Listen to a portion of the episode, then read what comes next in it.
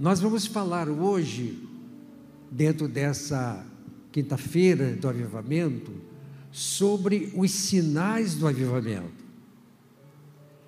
E, naturalmente, vai ser projetado o texto aqui de Joel, capítulo 2, versículo 28. Mas nós não vamos apenas ministrar sobre esse tema. No final, nós vamos ministrar para que você hoje tenha uma experiência com os sinais do avivamento. Tem alguém aqui que está com a expectativa de ter uma experiência pessoal dos sinais do avivamento? Então, glória a Deus. Eu sei que o, culto geralmente termina nove e meia, né, pastor? Mais ou menos. Eu quero perguntar a vocês se hoje a gente pode ir até as dez. Quem concorda que a gente pode ir hoje até as dez? Eu estou falando de dez para meia-noite, tá? Não, não é tanto não.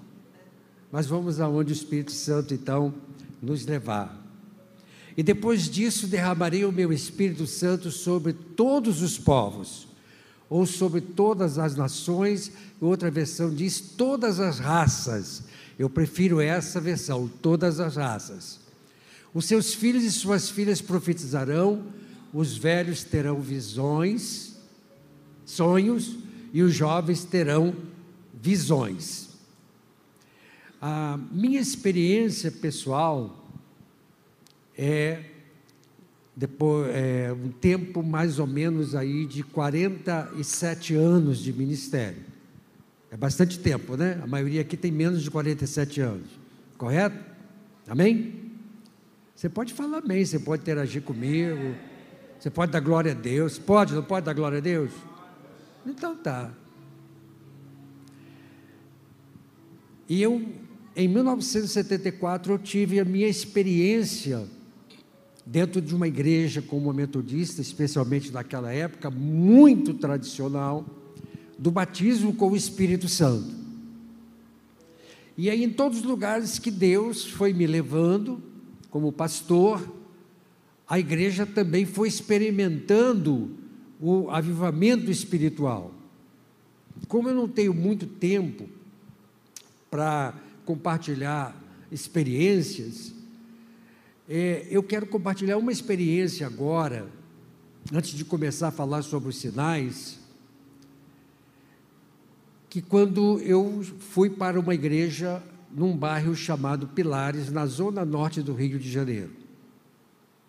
Uma igreja pequena, ela tinha umas 70 pessoas, umas 50 dessas 70 eram pessoas com mais de 60 anos, idosos, bem idosos. E ali Deus começou a fazer um avivamento. Deus, o Espírito Santo começou a ser derramado ali naquele lugar e futura, é, depois a gente chamou de o avivamento da rua Graziú, porque a igreja era na rua chamada Graziú. E um dos grandes sinais que Deus fez ali foi através de um homem que teve um sonho. E esse homem, ele não conhecia o Evangelho, não conhecia igreja evangélica, a não ser de passar em frente e ver o nome.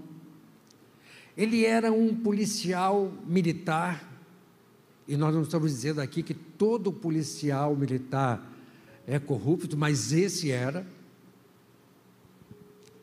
Ele era casado, tinha cinco filhas, escadinha, pagava aluguel, tinha carro, churrasco todo fim de semana com os amigos. Com salário só de um policial militar não dá, né? E esse homem teve um sonho numa das noites que ele passou no quartel, estava de serviço, ele trabalhava na rua, mas ele tirava também serviço no quartel. E ele teve um sonho. E num domingo de manhã ele apareceu lá na igreja. Chamou atenção porque a igreja ainda era bem pequena. Ele era uma pessoa completamente estranha. E quando terminou o culto, ele me procurou. E ele falou que estava procurando uma igreja, procurando para conversar com um pastor, porque ele teve um sonho e ele queria que saber o que, que era aquele sonho. E ele disse então que nesse sonho ele estava numa estrada reta, muito longa, e a atenção dele foi chamada para uma música, que ele não sabia que tipo de música era aquela. Depois ele ficou sabendo que era uma música de igreja, um hino de igreja. E ele olhou e lá bem longe ele viu um um grupo que estava cantando e o grupo vinha na direção dele. E quando chegou perto dele o grupo, ele começou, sem saber a letra, sem saber a música, a cantar com o grupo, aquele hino. E depois que terminaram de cantar, o grupo virou as costas e voltou na direção que tinha vindo. E quando o grupo se afastou um pouco, no sonho ele gritou assim: Pastor, quando é que vocês voltam? E ele disse que no meio do grupo, um homem de, roupa, de roupas brancas virou para ele e disse assim: Em breve eu venho. Você já sabe quem era, né? Não arrepiou, não, irmão? Não costuma dar glória a Deus aqui, não, pastor? Não estou. Costuma dar, mas tão tímido mesmo hoje, né? É o frio. Ah, Cabo Friense não aguenta frio, de jeito nenhum. Então, ele me contou o sonho, eu expliquei para ele, apresentei Jesus para ele. Naquele dia ele aceitou Jesus, se batizou na igreja. Não passado muito tempo, ele ligou, eu estava na igreja, e disse assim: Pastor, eu estou numa situação aqui terrível. Eu preciso da sua ajuda. Eu disse, o que, que foi, irmão? Um colega veio aqui agora me procurar. Ah, um detalhe, né? ele não pôde continuar trabalhando na rua. Ele teve que ir trabalhar no quartel, ele foi trabalhar no rancho, né? no restaurante do quartel, no rancho. E um colega meu veio me procurar. Ele chegou aqui e disse assim: Olha, eu vim aqui me despedir de você, você é um cara legal, você quebra os nossos galhos aqui no rancho, está sempre solícito, e eu vim aqui me despedir de você. Eu disse: Poxa, tu foi transferido para outro quartel? Ele falou assim: Não, mas por que você veio despedir? Não, porque eu vou sair agora, vou dar um tiro na cabeça. E, mas por que, que você vai dar um tiro na cabeça? É porque eu fiz o teste de AIDS e deu positivo. E eu não vou morrer de AIDS, eu vou me matar. Quem era esse policial? Era um policial matador da Baixada Fluminense. Depois ele contou a história dele. Ele matava pessoas, naquela época, 100 mil reais. 50 na hora que fechava o negócio e 50 depois. E quando ele executava as vítimas, ele disse que não lembrava daquele momento quando ele executava as vítimas. Ele só sabia que quando terminava o serviço, ele estava com a boca cheia de sangue. Então isso quer dizer que ele matava as vítimas e bebia o sangue. Então o irmão falou que essa era a situação, se, eu, se ele podia levar esse homem lá no meu escritório naquela hora. O que, que você fala, falaria? O que, que você diria? Eu, diria assim, eu disse assim: traz para cá, irmão. Eu fiquei lá no escritório sentado. Quando eles entraram, eu escutei um barulho estranho debaixo da mesa onde eu estava sentado. Tum, tum, Sabe o que, que era? Meus dois joelhos. Eu nunca tinha estado frente a frente com uma pessoa nessa situação. E aí eu ouvi toda a história desse homem, casado, com uma filha excepcional. Ele eh, morava na, na, área de Belfor Roxo, se não me engano. E ali o que, é que eu podia fazer? Apresentei Jesus para ele. Apresentei o plano da salvação para ele. E quando eu terminei, ele estava chorando, aquele homem. Eu perguntei se ele, naquele momento, queria aceitar Jesus. E ele falou assim: tem jeito para mim? Eu falei assim: tem. E ele aceitou Jesus.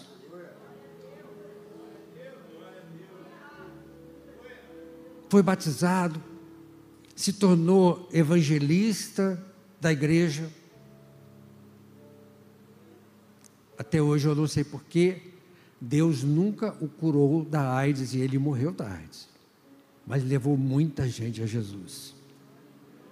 Porque os sinais, os sinais do avivamento, irmãos, não são só os milagres, as curas, a ressurreição dos mortos, a cura dos cegos. Esses sinais são meios, o fim dos sinais do avivamento é para que as pessoas conheçam e reconheçam Jesus como Senhor e Salvador.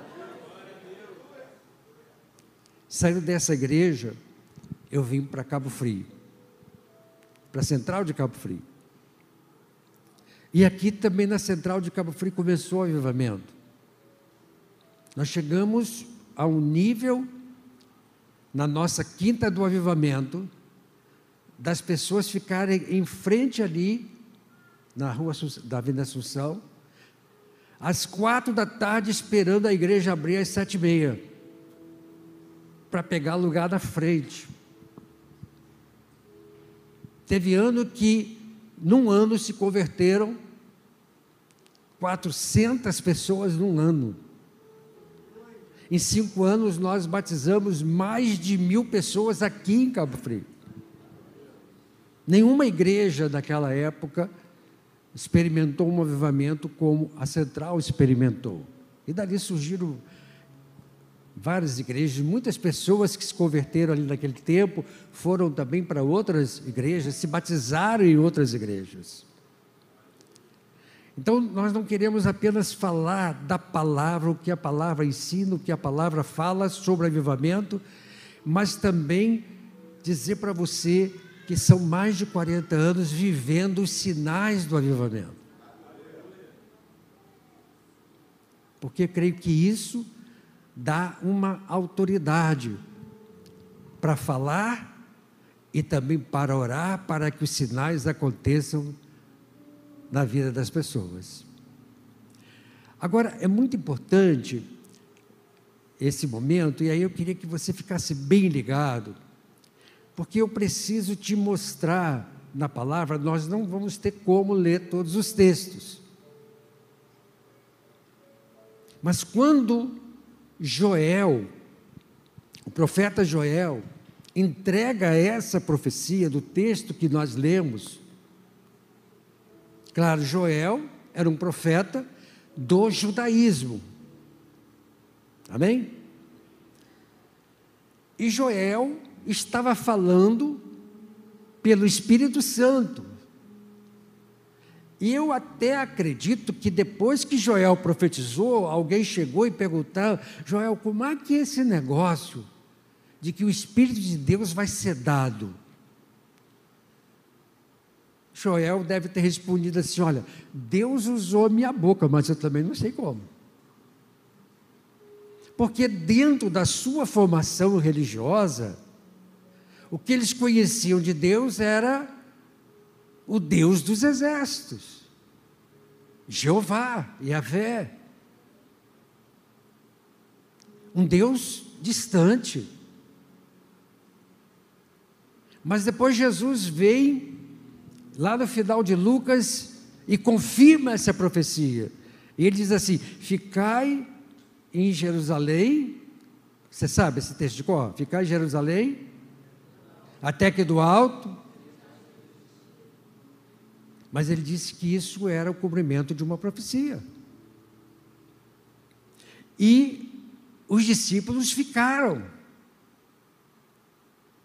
E Jesus ainda deu uma última palavra para os discípulos. Até rapidamente aqui vou fazer um teste para ver se vocês estão bem mesmo de conhecimento bíblico. Os pastores não podem responder, certo? Quais foram as últimas palavras de Jesus na terra? Alguém pode arriscar aí? Dá para eu ir. Se você falar alto, eu ouço.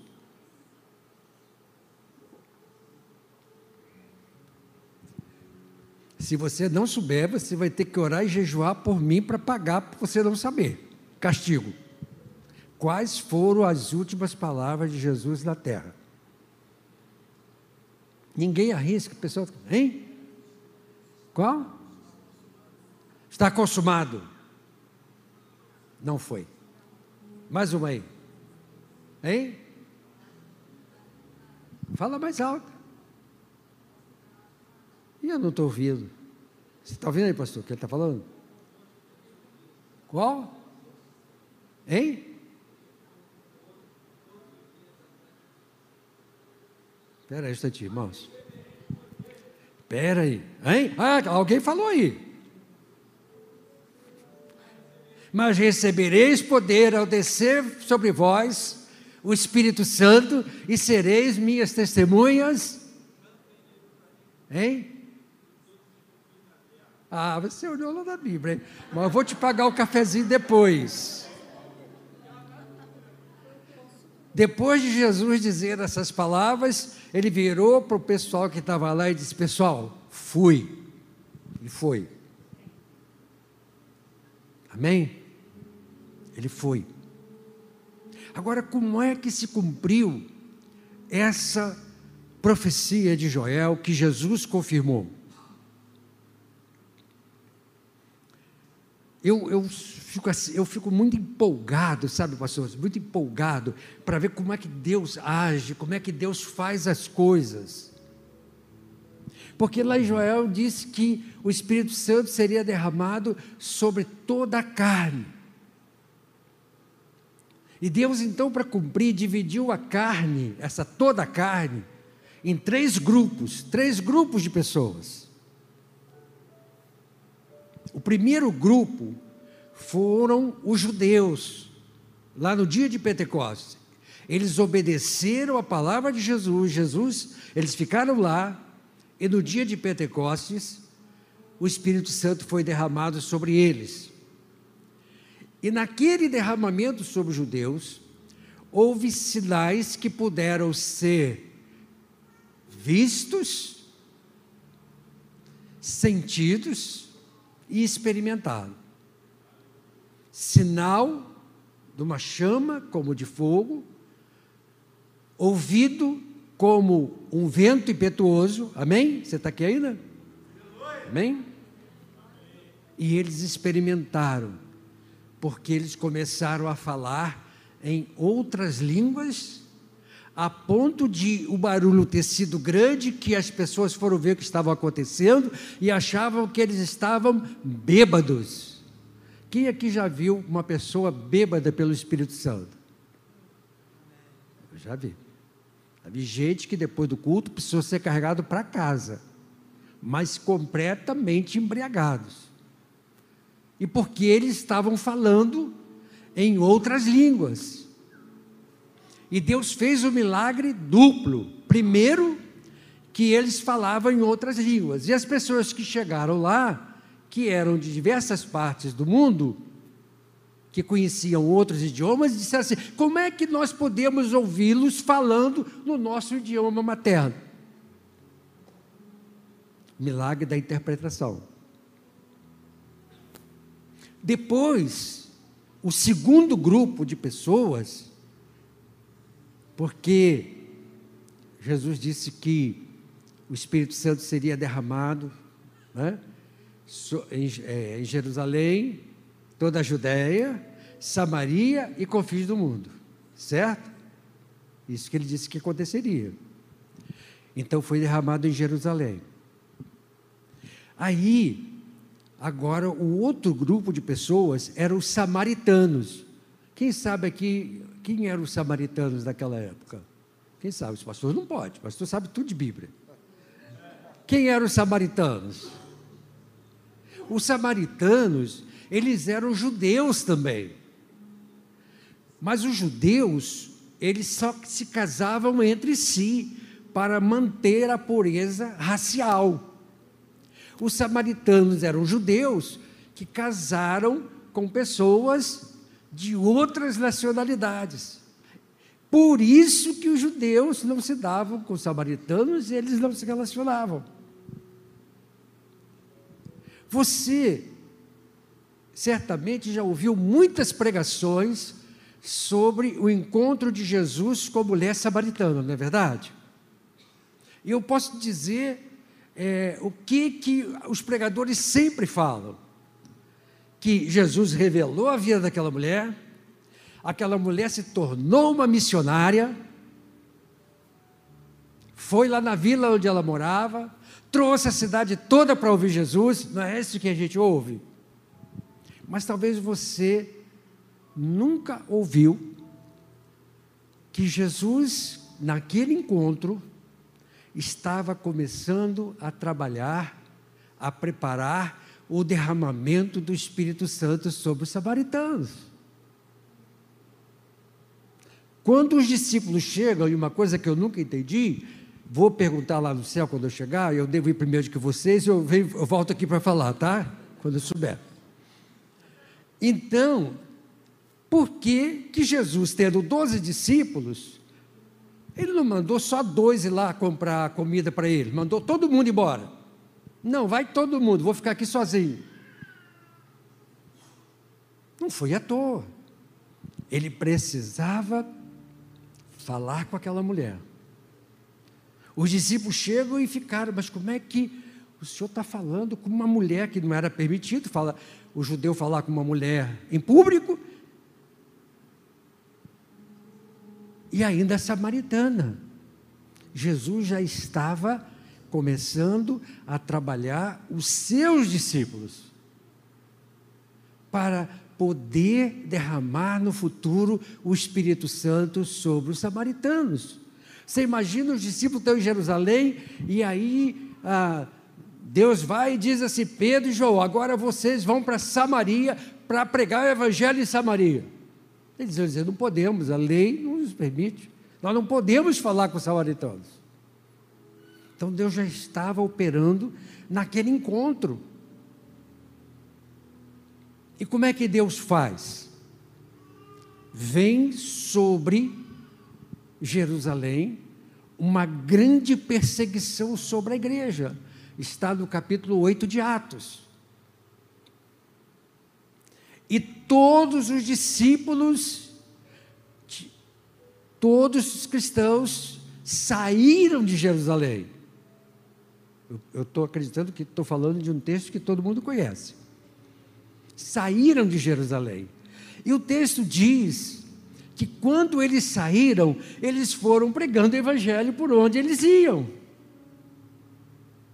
E que Filipe, aquele diácono, que foi escolhido lá para servir as mesas, não é o Felipe, apóstolo, foi para Samaria. Passou por Samaria. E ele já devia conhecer aquela história de que Jesus encontrou uma mulher samaritana e pregou para ela e pregou para todos os samaritanos. E diz que, o capítulo 8, que ele foi usado poderosamente, ele pregava e operava sinais, prodígios e maravilhas ali em Samaria. Um judeu pregando para samaritano e que houve curas, que houve libertação, e aí que eu fico muito empolgado porque Deus tem me dado uma palavra, que este avivamento ele vem para as cidades e que vai acontecer nas casas. É, PG, né?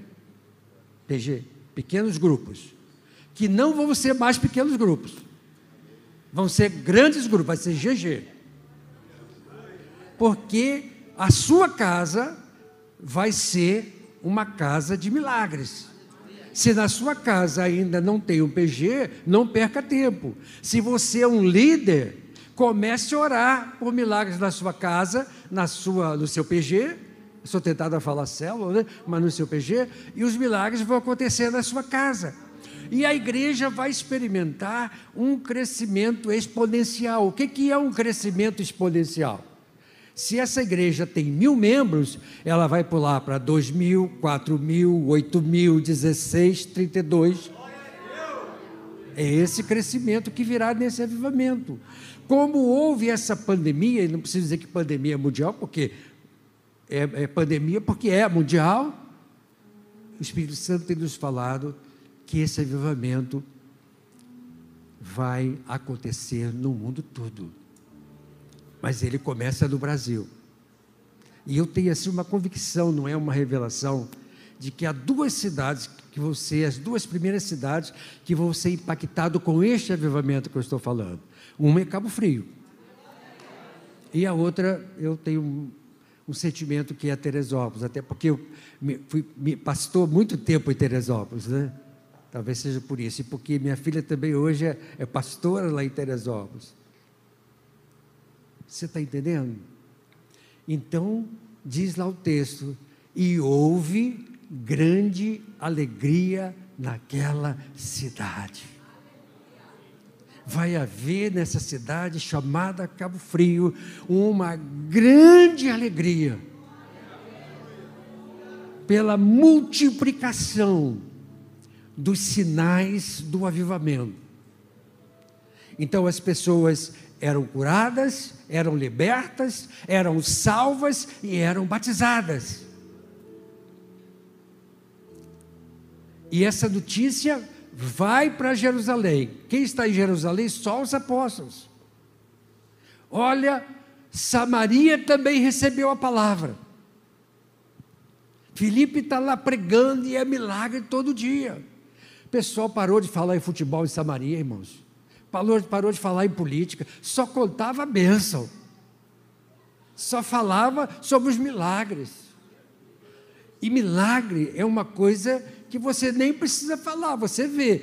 Você conhece uma pessoa cega, vida toda. De repente, ele, sem operar, fazer catarata dele, está enxergando. Você conhece um paralítico, ele não andava.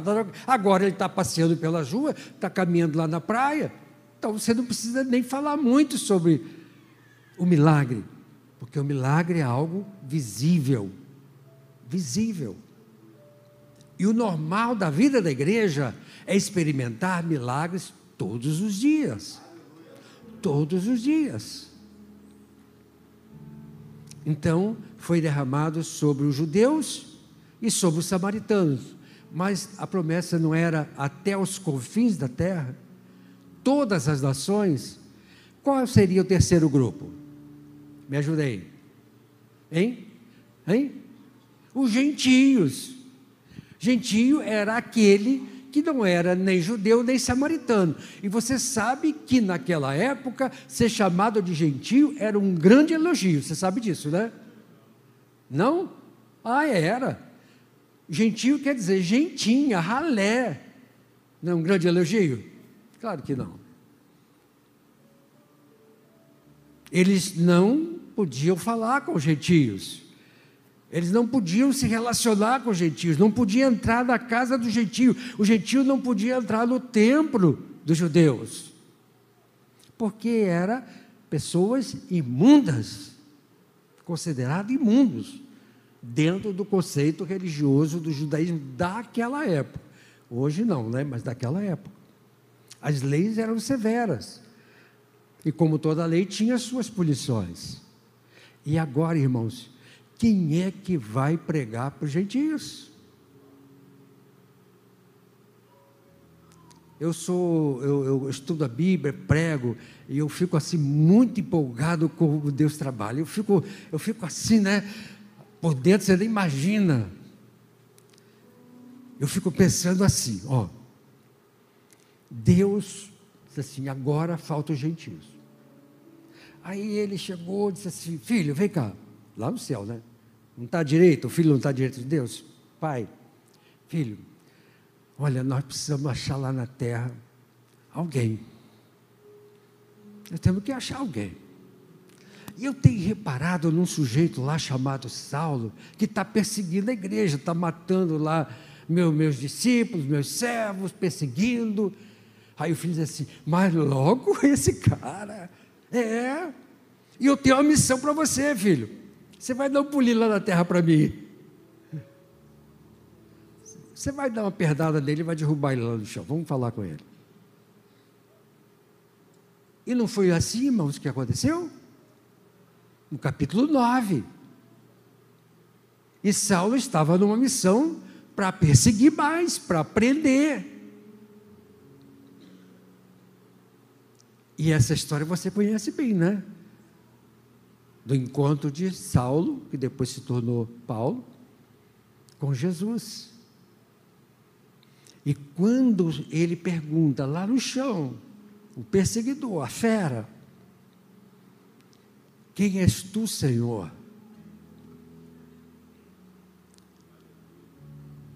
Ele diz: Eu sou Jesus a quem tu persegues. Irmãos, quando há perseguição na igreja, não é a igreja que está sendo perseguida, é Jesus. É Jesus.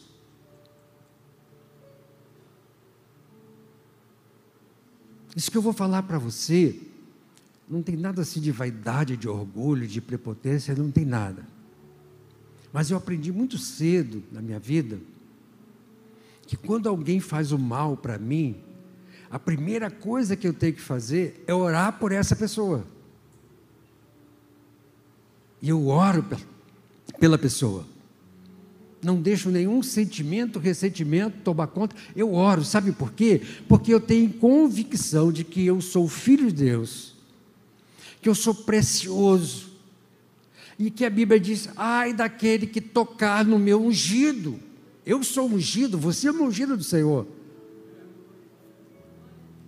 Então, Senhor, tem misericórdia. Esse aí tentou tocar em mim. Senhor, dá uma chance, dá uma oportunidade. E começa a orar por aquela pessoa. Porque é assim. Eu sou Jesus a quem tu persegues. Feito isso, Deus já tinha quem pregar para os gentios. Mas agora ele precisava derramar o Espírito Santo sobre um gentio. Porque Paulo não era gentio. Paulo era judeu. Você está aqui ainda? Já deu 10 da noite não? Não, ainda não. Não? Falta aqui 5 minutos? 20 minutos? Então a gente vai terminar para a gente orar. Vocês querem continuar até amanhã de manhã? Eu tenho fôlego, irmãos. Dá para ver, né? Os 77 aqui não está fazendo pesando, não. Tranquilo. Então, Deus tinha que preparar um dos seus discípulos. Deus tinha que trabalhar com um dos seus discípulos para entrar na casa de um gentio. Você está tá entendendo que, que, que, como é que é, como é que Deus trabalhou? Você já deve ter visto também, ouvido e quem sabe até pregado sobre a experiência. Rapaz, eu nunca sei se é Cornélio, se é Zaqueu, é, lá onde Pedro foi na casa que ele teve a visão. Vocês podem me ajudar aí? Cornélio? Não foi Nicodemos, não? Não? Tem certeza? É, é Cornélio mesmo? É Cornélio, é isso mesmo, Cornélio. Então, se eu falar Zaqueu ou outro nome, você me corrige, porque eu, eu confundo essas coisas. Então, olha só, Deus viu aquele homem. Aquele homem era um centurião romano. Ele era um gentio. Né? E o que, que a Bíblia diz de quem mesmo? Cornélio. O que, que a Bíblia diz sobre Cornélio? Que tipo de homem que ele era? Piedoso, mas esse irmão aqui vai dar, vai dar, vem para cá, irmão. Sabe tudo mas eu vou te pegar agora. Piedoso e temente a Deus. Piedoso todo mundo sabe, não sabe o que é piedoso? Uma pessoa piedosa, é caridosa, faz caridade, ele fazia muita caridade com o povo judeu. É piedoso. E ele era o quê? Temente a Deus. E o que, que era naquela época um temente a Deus? Agora te peguei. Peguei. Sabe? O que, que era um homem temente a Deus? Um temente a Deus naquela época era um gentio que havia se convertido ao judaísmo. Então, ele era um gentio convertido ao judaísmo. Mas ele, como gentio, não podia entrar no templo. Então ele observava as horas de oração em casa. Não diz que ele estava orando a hora nona. Quem é que observava as horas de oração, os horários? Nove, meio-dia, três da tarde. Quem? Os judeus. Então ele observava. E eu acho também que ele não quis fazer o ritual de iniciação do judaísmo. Eu também, se, se me convertesse ao judaísmo daquela época, eu não ia querer. Todo mundo aqui sabe como é que era o ritual de para entrar no judaísmo daquela época, que não era judeu? Tinha que fazer a operação de fimose, porque só os homens que podiam. Todo mundo sabe que é operação de fimose, né? Só que o sacerdote fazia essa operação sem anestesia com uma faca de pedra. Estou fora. Irmãos, e vocês aí? Estou fora? Estou fora. Então, era esse homem piedoso e temente a Deus. Foi esse homem que Deus escolheu. E esse homem, então, teve uma visão. Um anjo visitou a casa dele. Deus trabalhando para que a promessa do derramamento do Espírito Santo se desse sobre toda a carne. E você conhece tanto essa história que nem precisa lembrar muita coisa, né? Da visão de Pedro, do lençol que subia, descia. Pedro falou que não comia aqueles animais imundos. Deus deu, o Espírito Santo deu uma lição para ele: não faça imundo aquilo que eu criei, que eu criei não é imundo precisava aprender que o que Deus criou não é imundo, para ele poder entrar na casa de Zaqueu, não é? Hein? Cornélio, ah, Cornélio, na casa de Cornélio. E a gente já sabe tudo o que aconteceu. Ele entrou cheio de dedos. Cornélio se ajoelhou aos pés dele e disse: Não, não, não, meu irmão, fica de pé, nós somos iguais. Olha quem está falando agora. E ele entrou e apresentou o Evangelho. Fez umas justificativas lá, né? Porque ele estava lá. Apresentou o Evangelho. E quando ele ainda falava, o Espírito Santo foi derramado na casa de Cornélio. E Cornélio tinha convidado para aquela reunião da G.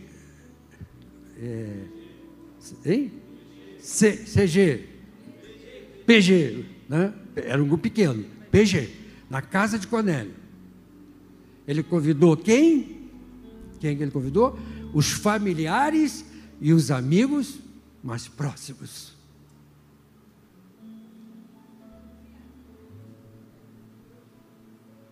E ali foi derramado o Espírito Santo de tal maneira que no final alguém disse assim: podemos negar ao batismo a esses que, como nós, também receberam o Espírito Santo. Irmãos, eu prego isso há mais de 40 anos, mas cada vez eu dá arrepio. Eu arrepio. Porque a igreja, a igreja do Senhor, tem essa bênção há mais de dois mil anos tem esse poder disponível há mais de dois mil anos e não usa, não se deixa usar. E para orar, Eu só vou contar uma historinha que talvez você conheça. Acho que essa eu não vi na internet, mas na internet tem muitas iguais. Para ilustrar isso que eu estou falando. E nós vamos orar. Conta essa história que na Inglaterra, muitos anos atrás, século XVIII, XIX, não sei, um casal de idoso, muito rico, morava num castelo. E eles não tiveram filhos, não tinham herdeiros. Mas tinham uma senhora que cuidava deles, que cuidava da casa. Toda a vida trabalhou para aquele casal. E já velhinhos, o senhor faleceu. E aquela senhora ficou cuidando da, da, da senhora velhinha, idosa. E poucos dias antes dela morrer, ela chamou essa senhora que sempre cuidou deles e deu assim um papel enrolado com um laço. Essa senhora que trabalhou naquela casa não sabia ler nem escrever. E e a senhora disse para ela assim: Isso aqui é uma lembrança nossa para você. Não passou muito tempo e a senhora faleceu. E essa irmã, né, essa irmã que cuidou desse casal, também já estava bem idosa. Não tinha herdeiros. E aí o que, é que ela fez? Com poucos recursos que ela tinha, ela trancou o castelo, alugou uma pequena, um pequeno quarto, uma pequena casa e foi morar ali sozinha. E aqueles recursos foram acabando. Ela adoeceu ali naquele cubículo praticamente. E aí alguém, vizinho, falou com o pastor sobre aquela senhora, que a igreja precisava atender aquela senhora, que a igreja precisava cuidar daquela senhora, porque era uma pessoa sozinha, muito pobre. E o pastor foi fazer uma visita para ver quais eram as necessidades. E conversando com ela, ela contou toda a história dela. E ela falou assim: Mas essa família não te deu nada, não te deixou nada. Ah, deixou sim, olha, aqui, deixou aquele papel ali.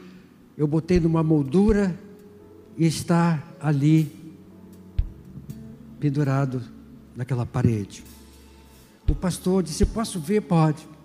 Ele olhou e disse assim: A senhora sabe o que está escrito aqui? Eu disse: Não, não sei ler. Isso aqui, minha senhora é o testamento daquele casal. Eles deixaram toda a fortuna, inclusive o castelo, para a senhora. E a senhora está morrendo aqui nesse quartinho. A senhora é milionária. Qual é a moral dessa história? Não parece um pouco com a igreja? Quando nós temos um testamento, uma promessa, que já foi cumprida. E eis que derramarei o meu espírito sobre toda a carne, e recebereis poder ao descer sobre vós o Espírito Santo. Hoje é quinta-feira do avivamento, né? Era para estar 100% cheio esses lugares. Era para todo o povo de Deus estar buscando avivamento. Depois de uma pandemia dessa, irmãos, depois de tantas perdas, morte, sofrimento, não era para a igreja já estar experimentando um avivamento? Mas esse avivamento, falei isso para os pastores, esse avivamento vai trazer um grande problema para vocês aqui dessa igreja. Sabe por quê? Porque esse tempo não vai caber. A gente faz cinco cultos, nem dez, não vai caber. Porque se tem mil, vai ser dois mil, quatro mil, oito mil, dezesseis mil, trinta e dois mil. Nós precisamos dizer isso para o povo. Deus já fez tudo, Ele já deu o seu Filho, já deu o seu Espírito, o poder está disponível. É isso que eu tenho aprendido no meu ministério e toda a minha vida. Na minha família, esse ano, eu falei para os pastores isso também, nós estamos vivendo um tempo de milagres. De milagres. A minha filha mais nova, eu tenho três filhos, né? Uma filha, depois certo, se é fertilização. Hein? Fertilização artificial, é isso que chamam. Inseminação. Eu pensei que inseminação era só em vaca. Mas inseminação também pode ser gente, né? Então, ela fez, mas não deu certo. Achei que eles iam desistir. E aí, esse ano resolveram fazer outra vez. E fizeram. E estavam esperando o resultado se também ia falhar ou se ia fertilizar. Nesse meio tempo, meu genro tem quarenta e poucos anos, meu genro começou a ter uma dor de cabeça. Não tem problema de saúde nenhum, uma dor de cabeça. Foi no oftalmologista ver se era o óculos, precisava trocar, e foi aumentando a dor de cabeça até que foi para o hospital. Chegou no hospital, os médicos começaram a investigar, internaram e começaram a investigar. Fizeram uma tomografia do cérebro. E ele estava nada mais, nada menos com uma trombose cerebral. Uma trombose cerebral, para mim que não conhecia muito, não sabia muito o que, que significava, talvez você não, é aquela coisa, né? Ou mata ou deixa aleijado. Geralmente mata. Fica com sequelas gravíssimas. Né? Fica mentor, tem um AVC, uma série de complicações. E os médicos então começaram a tratar e investigar a causa. Para adiantar, não, não acharam causa. A médica disse assim: meu filho, ó, você não sai daqui desse hospital em menos de três meses. Em menos de três meses.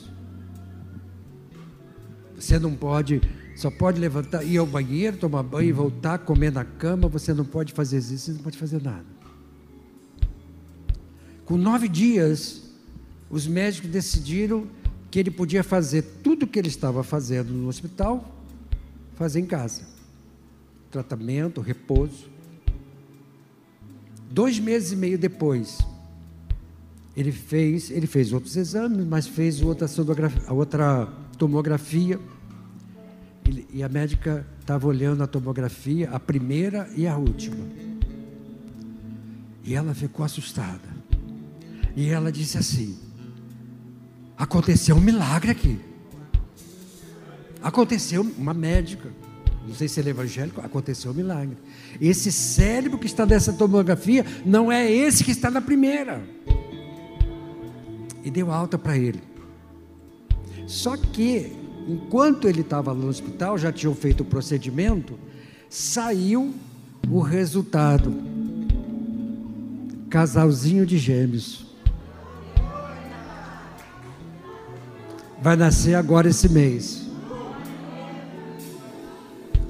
Sabe o que que meus filhos, a minha filha mais velha tem um casal de filhos, meu filho mais novo tem um casal de filhos.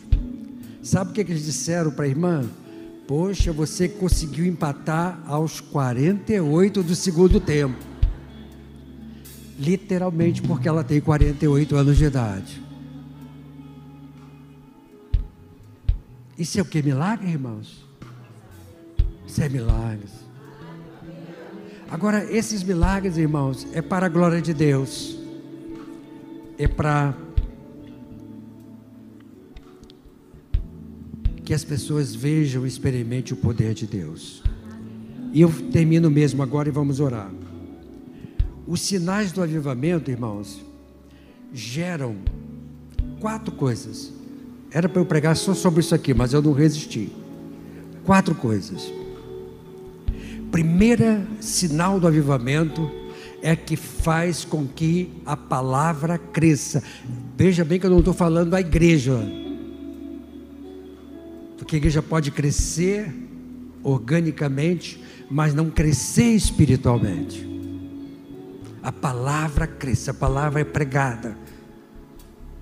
O mundo é inundado de missionários e missionários. Segundo lugar,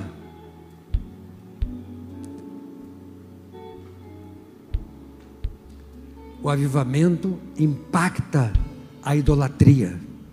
Se você lê o capítulo 19 de Atos, você vai ver o avivamento fazendo isso em Éfeso. O poder do avivamento arrasa com a idolatria em Éfeso. Todo mundo naquela época que ia a Éfeso comprava pelo menos uma estátua de Diana e levava para alguém da família e dizia assim: Eu fui a Éfeso e me lembrei de você, uma estátua de Diana. Os fabricantes, os exploradores do, da deusa Diana eram riquíssimos, arrasou com a idolatria em Éfeso. O avivamento, ele traz cura, traz cura. O povo de Deus é um povo doente, é um povo doente. Se eu perguntar aqui quem sofre da coluna, quem é diabético, quem é hipertenso, quem é cardíaco, todo mundo tem alguma coisa. Mas é um tempo de cura, o tempo de avivamento é um tempo de cura.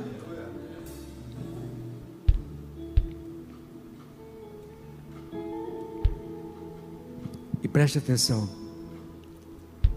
o avivamento traz um grande impacto na economia, na vida financeira do povo de Deus. Eu pensei que esse seria o aleluia mais alto que eu ouvi aqui. Vamos ficar de pé, por favor?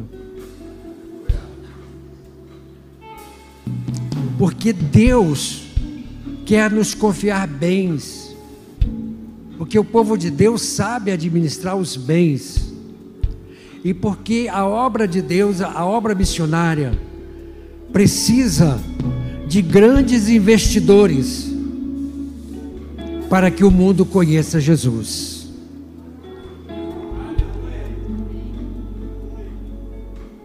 Quero convidar para vir aqui à frente todos os irmãos e irmãs que querem experimentar hoje um sinal do avivamento, de cura. Você que tem problema, trata da coluna, hipertenso, diabético, cardíaco, qualquer outra doença. Se você crê, eu posso dizer para você que eu creio. Acho que os pastores também creem. E a palavra diz que se dois ou três concordar, Deus faz.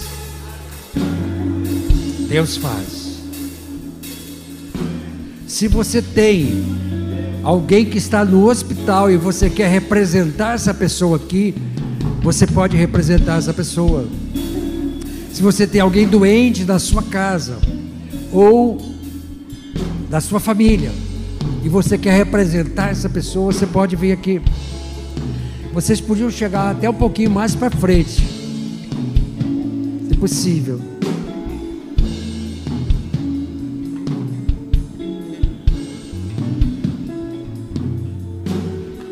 Alguém que está aqui na frente, nesse momento, só, só um pouquinho mais baixinho, só, só mais baixinho.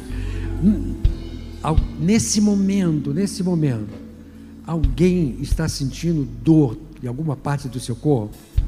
Está sentindo dor? Então você vai colocar uma das mãos, se for possível, no local onde você está sentindo dor, porque essa dor vai parar agora. Se é um local que você está sentindo que você não pode colocar a mão, coloque sobre o seu coração. E eu vou pedir que você repita comigo uma palavra, uma profecia do profeta Isaías,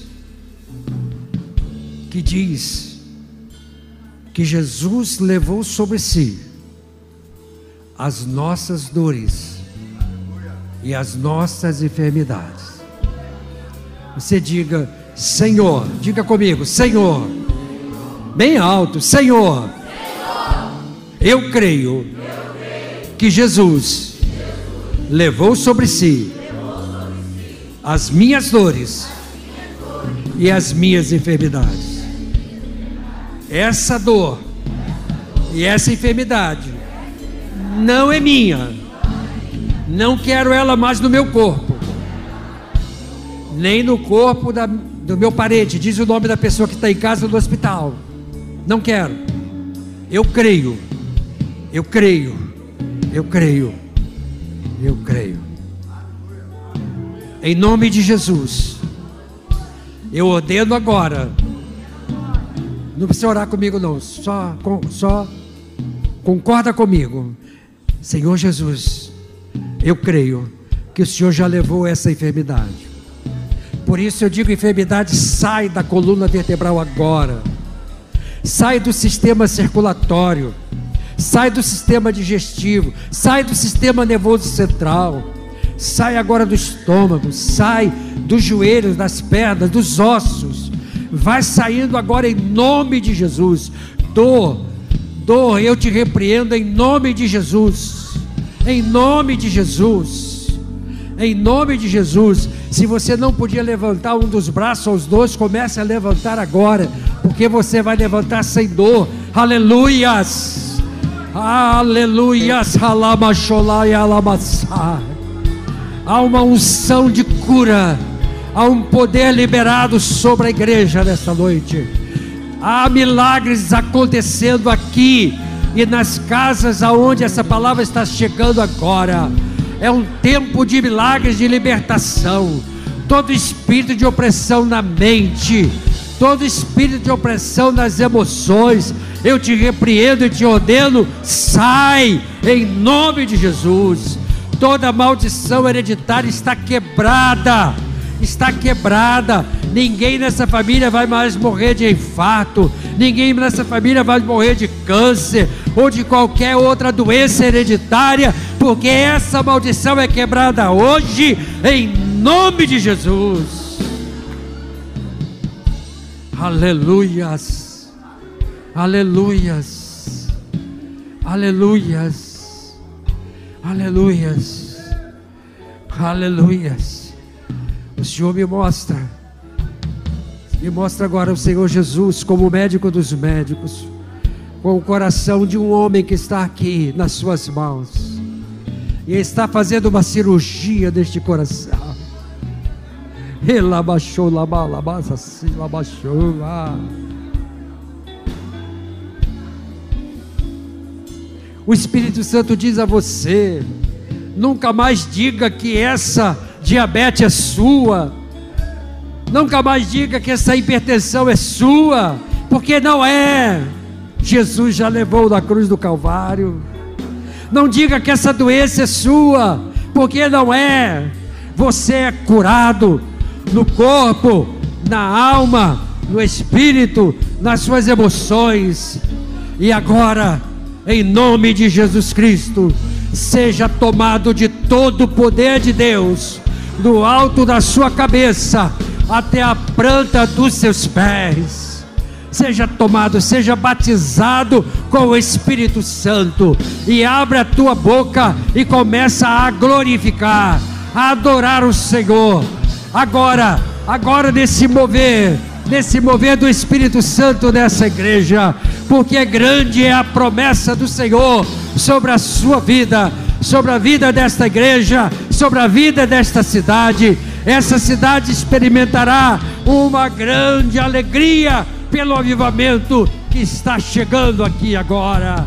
Aleluias, aleluias.